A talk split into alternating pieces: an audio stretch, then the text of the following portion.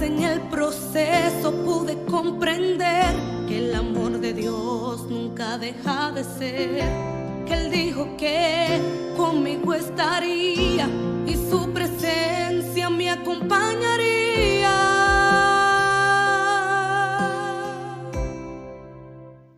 Buenos días, hermano. Me da gusto saludarte.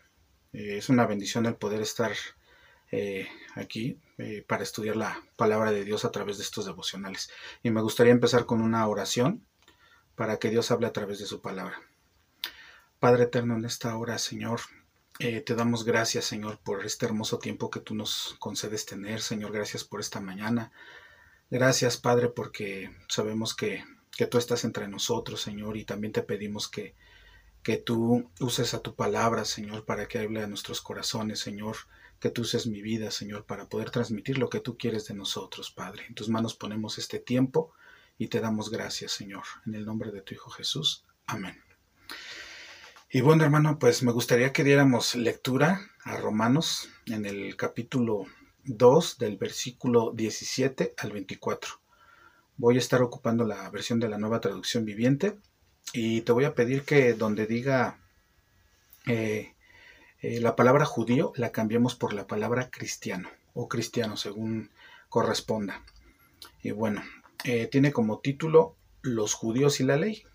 En nuestro caso sería Los cristianos y la ley. Y vamos a empezar a dar lectura. Me gustaría que me acompañaras.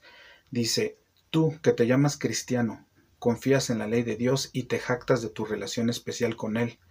Tú sabes lo que a Él le agrada, sabes bien qué es lo correcto porque se te ha enseñado su ley. Estás convencido de que eres guía para los ciegos y luz para los que andan perdidos en la oscuridad. Piensas que puedes instruir al ignorante y enseñar a los niños los caminos de Dios, pues estás seguro de que la ley de Dios te da pleno conocimiento y toda la verdad. Ahora bien, si tú enseñas a otros, ¿por qué no te enseñas a ti mismo? ¿Predicas a otros que no se debe robar, pero tú robas? Dices que está mal cometer adulterio, pero tú cometes adulterio. Condenas la idolatría, pero tú usas objetos robados de los templos paganos. Te sientes muy orgulloso de conocer la ley, pero deshonras a Dios al quebrantarla.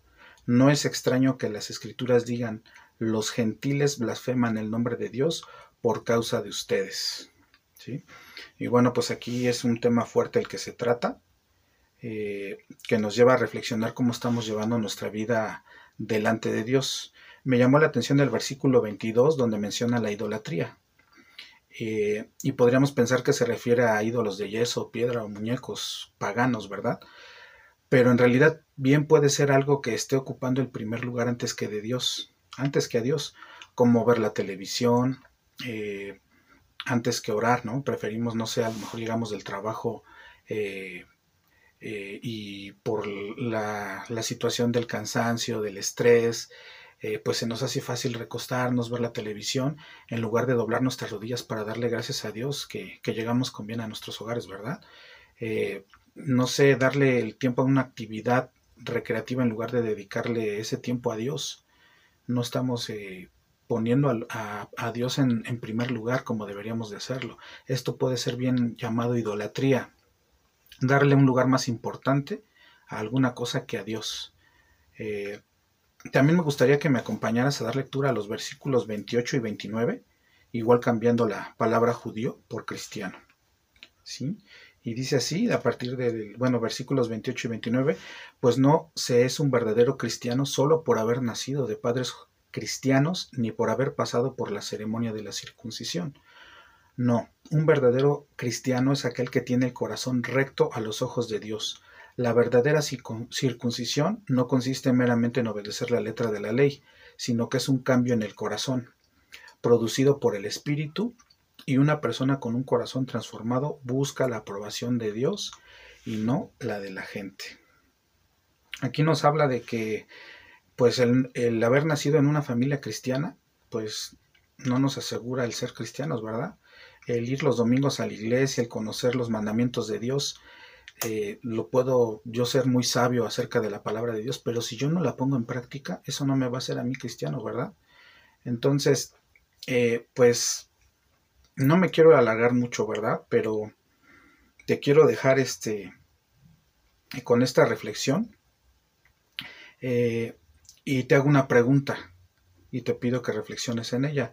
¿Eres luz o tinieblas? Te invito a que reflexiones y te exhorto a que hagas un cambio verdadero si es que estás fallando en algo, para que tu vida no solo agrade a Dios, sino que haga un impacto para bien a los de tu alrededor.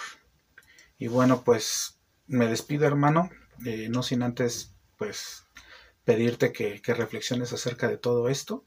Eh, y que Dios te bendiga, que tengas un fin de semana excelente. Bendiciones.